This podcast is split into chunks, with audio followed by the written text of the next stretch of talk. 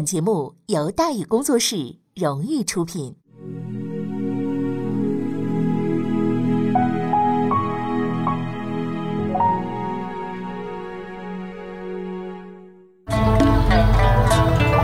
说书唱戏劝人方，三条大道走中央，善恶到头终有报，人间正道是沧桑。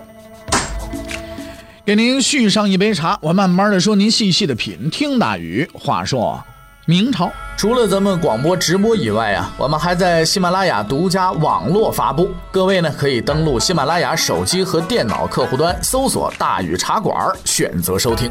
上期节目咱们说到哪儿啊？咱们说到意气风发，万历皇帝终得权柄，突然而至，东北方向传来消息。万历十五年，万历皇帝消停了啊！对于老百姓而言呢，未尝不是一件好事情啊！不不动总比乱动要好，是吧？也没出什么大事儿。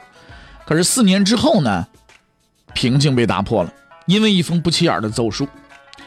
万历十九年八月份，福建巡抚赵参鲁奏报说，根据琉球使节反映，近日突然出现上百来历不明者。前往琉球、朝鲜一带收购海图以及船只草图，并大量收购木材、火药，用途不明，啊，不知道是怎么回事，想干什么，是吧？在当时呢，每天呢送往朝廷的这个奏书啊，多达这几百封，啊，基本上呢都由内阁批改了，就是皇帝呢基本上已经不干活了。那时候万历啊。什么水灾了、民变了，比起来说实在的，这种小事情啊太小了。于是呢，这封奏书啊，很快呢就被埋到公文堆里去了。两个月以后，浙江巡抚奏报：近日获报确知，倭酋平秀吉于北九州肥前国荒野之上修筑城池，规模甚大，舆情待报。上一封大伙儿能看明白，这一封呢，咱们得给大大伙儿翻译翻译了。所谓倭，就是日本；所谓酋，就是头头啊；所谓平秀吉，就是丰臣秀吉。具体来说，就是丰臣秀吉啊，日本那个头头丰臣秀吉呢，在北九州荒野上修了一座城池。这个是说实在的，人人家在人家国土上修东西，这也无所谓，对吧？不太起眼的新闻，所以很快呢，他也被埋入了纸堆。当这座城池建好的时候，站在城楼的最高点，就可以清晰的看到一个地方，什么地方啊？朝鲜海峡。这是两条看起来毫无关联的信息，所以啊，无人关注。但当他们联系到一起的时候呢，事情已经不可挽回了。万历二十年五月二十四日，水落石出。五月二十六，辽东巡抚紧急奏报，急报，前日就是二十四。倭贼自釜山登陆，进攻朝鲜。陆军五万余人，指挥官小西行长；水军一万余人，指挥官酒鬼加龙。啊，藤堂高虎，水陆并进，以攻克上州，现向王京，就是汉城。啊，挺进，余者待查。六月十三，辽东巡抚急报，急报已探明。倭军此次进犯分九军，人数共计十五万八千七百余人，倾国而来。我军第一军小西行长，第二军加藤清正，第三军黑田长政已营于昨日就是十二日分三路进逼王京，朝军望风而逃啊，这是传统了已经是吧？王京失陷，朝鲜国王李岩逃往平壤，余者待查。七月五日，辽东巡抚急报：十万火急。七月三日，我军继续挺进，抵近平壤。朝军守将畏敌贪生，打开城门后逃之夭夭。平壤已失陷，朝鲜国王李岩逃往益州。七月十六日，兵部尚书石兴奏报：嗯，自倭贼入侵之日起，至今仅两月，朝鲜全境八道已失七道，仅有全罗道幸保。朝军守将无能，士兵毫无战力，一触即溃，四散而逃。现倭军已进抵江边，这个江就是鸭绿江。是否派军入朝作战？望尽早定夺。最危急的时刻，这可就要来了。答案已经揭晓了，可是原因呢，却发生在七年之前。万历十三年。当万历兄步行拉练到天坛的时候，咱们前一集已经说过这个事儿了。几千里外的日本呢，正在闹腾一件大事儿。丰臣秀吉在京都接受了日本天皇的册封，成为了日本的最高官员，叫关白，就相当于丞相啊。长达二百余年的战国时代终于结束了。你现在玩游戏呢，还有这个日本呢有一公司是吧？呃，出的这个游戏呢是叫。无双系列啊，三国无双、大蛇无双里边就有战国无双，哎，那里边呢就有关羽啊，呃，什么丰臣秀吉啦、小义行长啦，啊，你还有这个德川家康啦，等等等等，这一系列人物在里边，哎呀，这打仗打起仗来都特别厉害，是吧？那个这个这个无双系列游戏，估计呢可能也快出不下去了啊，因为因为没什么好好再出的了，是不是？呃，咱们继续往下看咱们这个呃历史啊，日本呢是一个比较喜欢折腾的国家。天皇啊是挂名的，呃，说话算数的呢是幕府的将军，换句话来说就是手里有兵的人，哎，谁胳膊粗谁说了算是吧？但是自打一四六七年起呢，由于内部啊胡搞乱搞，将军呢就失去了对全国的控制，这下子呢可就热闹了。日本的管理体制，天皇下边是将军，将军下边是大名，哎，这个也就是各地的诸侯了啊。既然天皇没用了，将军过期了，那就大名说话了。所谓大名呢也没谱，那个年头呢，只要你有兵有地盘你就是大名，是吧？日本国家又不大，是吧？你跳个舞动作大点能把界碑拨了躺下，对不对？你这这咱们都知道，这是不是 动作？日本舞动作都很小，还一点一点的，是不是？哎，蒙着脸呢，还，哦，你怎么之类那种的，反正闹事的人呢就却却不少啊，这这传统的，这好折腾。转瞬之间呢，出了好几十个大名。这个个个的有名有姓，占山为王的，啊，什么羽前羽后了，越前越后了，土佐中国了，上总下总了，这都是日本地名啊，啊，看起来好似很广阔，那实际上也就是许多地方就是一一县城吧，是吧？就这么这么理解吧。说句寒酸点的话，这话多少有点刻薄啊，有点刻薄。咱们说清楚了，这话有点刻薄，就是日本历史当中的大书特殊的所谓的这个战国时代呢，也就是。是吧？什么几十个市长了、县长了、乡长了，打来打去的。更讽刺的是呢，最后统一的呢，竟然是个农民啊！丰臣秀吉原名呢就木下藤吉郎，本来在乡下种地，后来呢一看这地种不下去了，就出去做小生意去。正好呢到处打仗，就参了军了，在这个县长大名织田信长的手下呢混饭吃啊。偏巧这人种地做生意啊都不行，打仗谋略呢倒是一把好手。从小兵干起，步兵队长、步兵大队长，什么加老了部将了，一级一级往上升，最后呢成了织田信长第一亲信啊。由于这个人呢长得比较丑，和猿猴有几分相似，所以呢这个织田县长啊就给他起了个外号叫猴子啊。你在这个什么里边啊？呃，在这个这个呃咱们这个刚才我说的《战国无双》这游戏里边啊，这丰臣秀吉真就是个猴啊！整个我估计模型用的就是孙悟空是吧？当时呢，织田县长啊，已经是统一了大半个日本了。如无意外呢，等到其他县长被解决完了，织田呢去当将军去呢，这猴子应该也能混个差不多的县长干干。可是猴子这个运气实在是太好了。一五八二年的时候，织田县长在寺庙休息的时候，被一个叫明智光秀的手下给干掉了。啊，这个明智光秀在在这个战国无双里边还是很帅的啊，就是。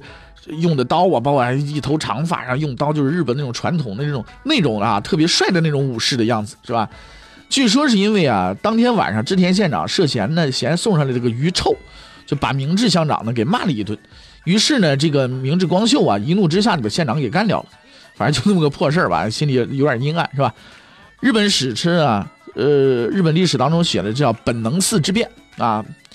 此时呢，木下藤吉郎已经改名了啊，叫木下秀吉。现在呢叫羽柴秀吉啊，最后呢当然又改成丰臣秀吉，反正这个观念呢就是改个名就是家常便饭，无所谓啊，不要紧，是不是啊？这位羽柴呢，这个时候叫羽柴啊，后来不是叫丰臣县秀吉嘛，在攻击啊中国，中国这是日本的一个地名啊，这攻击中国地带的毛利县长，得到消息之后十分镇定，密不发丧，连夜撤军回援。日本史称呢叫中国大回转，是吧？挺吓人，听着。回去之后呢？羽柴乡长啊，和明治乡长干了一仗，把明治乡长呢给干败了。此后呢，他又再接再厉啊，在建越，这也是日本的地名啊，击败了最强的竞争对手呢柴田胜家，获得了织田县长的全部地盘，史称叫建越之战啊。在和柴田乡长的战斗当中啊，羽柴乡长的军队当中涌现出了七名优秀的将领，作战勇敢啊，后来被称为叫建越七支枪啊。顺便提一下啊。这七个人当中啊，有几位在战场上使用的是刀啊，比如说这个叫什么剑月几把刀呢，许还行是吧？九把刀什么的。不过人家说枪呢叫枪吧，对不对？那么之所以提这件事，因为这七支枪里边有五支和后来那场惊天动地的战争有着莫大的关系。此后呢，羽柴乡长一发不可收拾，陆续的打平其余的县长，最终呢统一日本，搞定了天皇，改名丰臣秀吉，并且自称叫太阁。丰臣秀吉这个人呢，内心是相当之阴暗了。自打成功上位之后呢，就一直对天感叹：“哎呀，我怎么待在日本呢？这个地方实在是太窄了啊！”在他看来，像自己这样的天才，征服这个把县城，实在是显不出威风。只有统一全世界，才能体现个人价值嘛。那当然，日本呢好出这样的人，是不是啊？呃，自大狂是吧？当然了，猴子兄那个目的只限于征服朝鲜啊，中国、印度、东南亚，的这些对他来说呢，他不是他太过谨慎。是因为他一天到晚待在岛上，地理知识有限，也不知道什么法国、德国。对他而言，世界就那么几个国家，眼巴前那几个，是吧？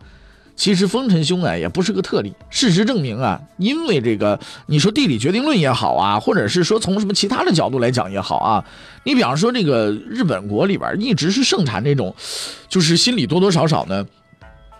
啊，有这么一点这个扭曲的人，你比如说后来这个近卫文麿呀、东条英机呀，这都是一路货色，在他们的心中没什什么和平发展，没有这个，总觉着我别人的就比自己的好，抢来的就比生产的好，而他们的世界观也是惊人的一致，就欲征服世界必先征服亚洲，欲征服亚洲必先征服中国，是吧？从爷爷开始到孙子，再到孙子的孙子，这帮孙子几百年来窝在那岛上，做着同一个梦，却始终不醒。也是难能可贵的，到现在还有人不行呢，是吧？安倍嘛，对吧？而丰臣秀吉就是这些人当中的极品。丰臣秀吉在统一日本之后啊，嘴边就开始念叨这么一句话：“在我生存之年，是将唐之领土纳入我之版图。”这里唐指的是哪儿呢？指的就是明朝、民国。因为唐朝的时候，日本向中国派遣很多这个遣唐使嘛，留学生嘛，带走了很多的技术、文化，甚至包括政治制度，所以日本人一直称中国为唐国。几百年前呢，无私之援助、全力之支持，只换来了今天的野心杀戮和侵略。所以各位同志们一定要记住一个道理，就是你要帮人，一定要看清楚他是个什么样的东西，是个什么样的货色，是吧？不能瞎帮，帮了之后白帮。白眼狼，啊！但是话说回来了，你要占据中国，必须先征服朝鲜。于是呢，他开始和朝鲜国王啊，呃，李严呢就谈判，要求他们，你给我让个路，我要去打中国去，帮助自己进攻明朝。那当然了，当时这个朝鲜不是独立国家，而是明朝的一个属国，国王要向大明皇帝称臣的，称明朝为天朝，称明军为天兵。但凡说国王即位、册立世子，甚至娶老婆，都得事先呢跟那个明王朝呢先报个批啊，获得批准之后呢才能做，是吧？所以虽然这位李严国王是个比较糊涂的人，但是关键问题上呢还是把握得住的，言辞拒绝了日本使臣。那行，那软的不行，咱就来硬的嘛。丰臣秀吉随即决定先攻朝鲜，再战中国。可是呢，他还没壮志凌云几分钟，就得知一消息。他那个养子丰臣秀次啊，反对进攻朝鲜，理由固然是“哎呀，世界和平，大众贫难”之类的话，但是丰臣秀吉明白，这位养子是不想出去卖命去，啊，现在反正是吃喝都有，不愁吃不愁喝的，是吧？还还还出去打什么呀？于是他灵机一动啊，写了一张纸条，派人交给了丰臣秀次。这张纸条充分证明了一点，就是丰臣秀吉已经疯了。因为上面啊写了这么一句话：五年之内必定攻下民国，到时候你就是民国的官白。但事实证明，他那个疯狂也是有理由的。客观来讲，丰臣秀吉是不是人才？是人才，而且可以称他是个奇才。他以庶民出身，苦熬几十年，最终一统日本，绝非寻常人物。而且此人在日本国内向来是以谋略出名，从来不打无把握之仗。战国时期曾经亲自指挥过几十次战役。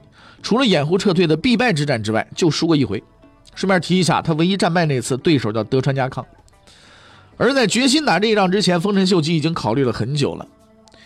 日本人的一个最大特点就是做事很认真，比如在后来中日甲午战争之前，向中国派了大量的间谍，拍各种的照片，北洋舰队每条船的吨位、人员、指挥官、炮炮口的直径、什么缺点，日军都有详细的记录啊。而在抗日战争开始前呢，那个工作也是无与伦比的。所有中国少将以上的军官，他们都有细致的档案留存，个人特点、作战方式、生活习惯一清二楚。更为可怕的是，他们绘制的中国地图比自己比中国人自己画的还准确，一个山岳、一口井都标的极为清晰。当年阎锡山的部队伏击日军之后，既不抓俘虏，也不扛弹药，第一任务干什么？找日军军用地图，干什么？拿回去自己用嘛。而一贯小心谨慎的丰臣秀吉之所以如此自信，是因为他想不自信都不行。当时的日本刚刚实现和平统一，在此之前，国内已经打了一百多年仗了。咱们今天话说，那打仗已经成了一个生活的时尚了。有些个武士啊，家吃饭的时候一手拿筷子，一手都握着刀，只要说外边招呼一声，抄家伙就去了。而且这帮人打仗也是极其的勇敢，每次作战都要争先锋，哎，还经常为此发生纠纷。没当上先锋的，呵，不行，受不了了！你不让我当先锋，我死！噗，一刀把自己怼死了，那也不在少数。反正总而言之，这帮人就是一帮亡命之徒。相信出乎很多人的意料，当时的日本军队装备已经十分先进了。为了打赢对手，纷纷的进口先进武器，打刀长矛之类的玩意儿已经不吃香了。大明们纷纷长枪换鸟枪，鸟枪换大炮，加上还有汪直这一类的军火贩子，一个劲儿往日本倒腾武器。到战国末期的时候，日本已经拥有了大规模的火枪部队了。啊，所以你看，你玩《战国无双》的时候，你会感觉很奇怪啊！一群穿着这个呃武士服的这些人，怎么乒了啪啦的，怎么还放枪？还有还有这个是是不是啊？这加特林蓝火的啊，哒哒哒哒哒哒，这什么东西？这是是不是啊？你真能看到这个东西啊？其实也算是符合一点史实，因为当时确实已经有这个东西了啊。当然没有加特林了啊。在战术方面呢，日军有相当的进步。公元一五七五年，织田信长发起了一场决定性的战役。对手呢是号称这个战国第一诸侯武田信玄的儿子武田胜赖，他这个部队呢都是以骑兵为主，使用《孙子兵法》四书真言、风林火山为军旗，哎，战斗力极为强劲。在骑兵对决无法取胜的情况下，织田信长苦思冥想，创造性的发明了三线战术，日语叫三段击。关于这一战术呢，我们之前已经介绍过了。由于火枪部队射程有限，而且装弹药需要时间，所以将部队分为三线啊，一线开枪，二三线装子弹，形成持续火力，对骑兵呢是有较大杀伤力。当然了，虽说早在两百多年前，明军开国将领沐英就首首创了一战术嘛，但至少在日本织田呢还是有专利权的，而且和后来使用同一战术的普鲁士腓特烈二世相比，他还早了一百多年呢。整体看来，日军的战斗力、军事装备啊、战术水平已经达到了一个相当高的程度了，高到丰臣秀吉已足以为之而自豪了。相对而言，日本的对手就有点疲软了，啊，他对手是谁呀？就是朝鲜嘛。朝鲜自李成桂光荣革命成立李氏王朝之后，基本没打过什么仗。所谓两百年平宁之势，民不知兵，部队就是个混饭吃的地方，军事素质极其的差，连民兵都不如。虽说在军事上朝鲜特别差劲，但是搞起政治斗争来那是一点都不带消停的。和明朝比起来，有过之无不及啊！当时朝廷内部分成两大派，分别叫做东人党和西人党。闹了一段之后，东人党分裂成南人派和北人派，东西南北都来齐了，凑一桌麻将。反正大体就这么回事反正朝鲜啊，乱得一塌糊涂，指南打北不是东西。反正就这么个状况，你想让人家不动你啊，有点难。而日本的另一个对手中国就比较有趣了。由于那时候没有电报和照相机，加上当年日本穷，衣服也很土，想派间谍混入中国呀，很有可能被当成盲流给遣返了。所以呢，关于中国的情报来源，大都要靠倭寇。而对丰臣秀吉影响最大的，无疑是这么一段话。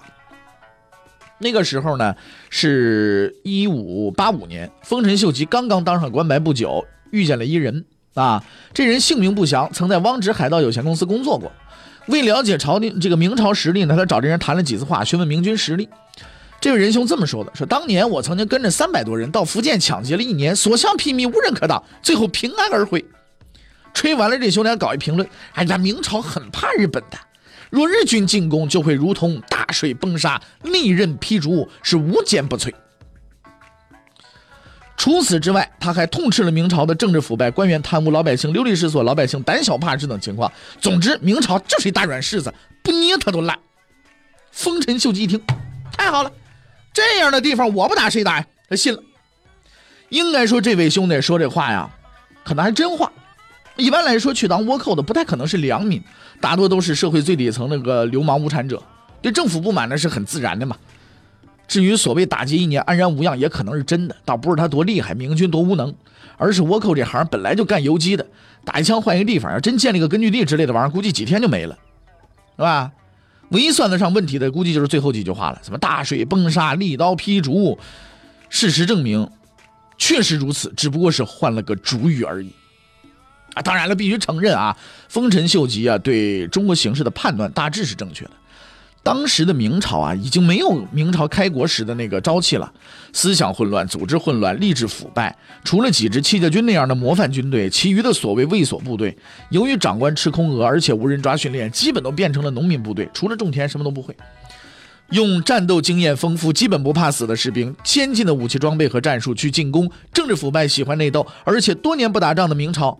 无论从哪个角度来看，都是稳输不赢，所以丰臣秀吉很乐观，他没有悲观的理由啊。那么丰臣秀吉，他是赢了是没赢啊？欲知后事如何，且听下回分解。